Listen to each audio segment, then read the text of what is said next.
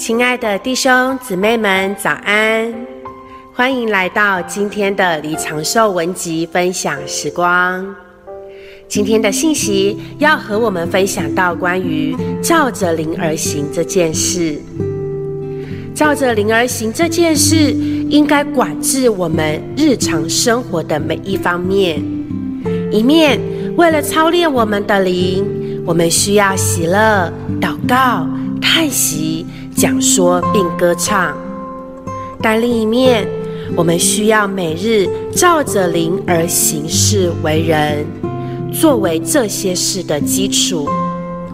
这样的行事为人，应该管制我们日常生活中的每一件事，就如我们与人谈话的方式，以及我们梳理头发的方式，这些都需要照着灵。这是非常实际的。我们不是演员在表演，乃是信徒过真正的基督徒生活。李弟兄在信息中分享到他一个例子，他说有一段时间，他经常往返于洛杉矶、西雅图和旧金山之间。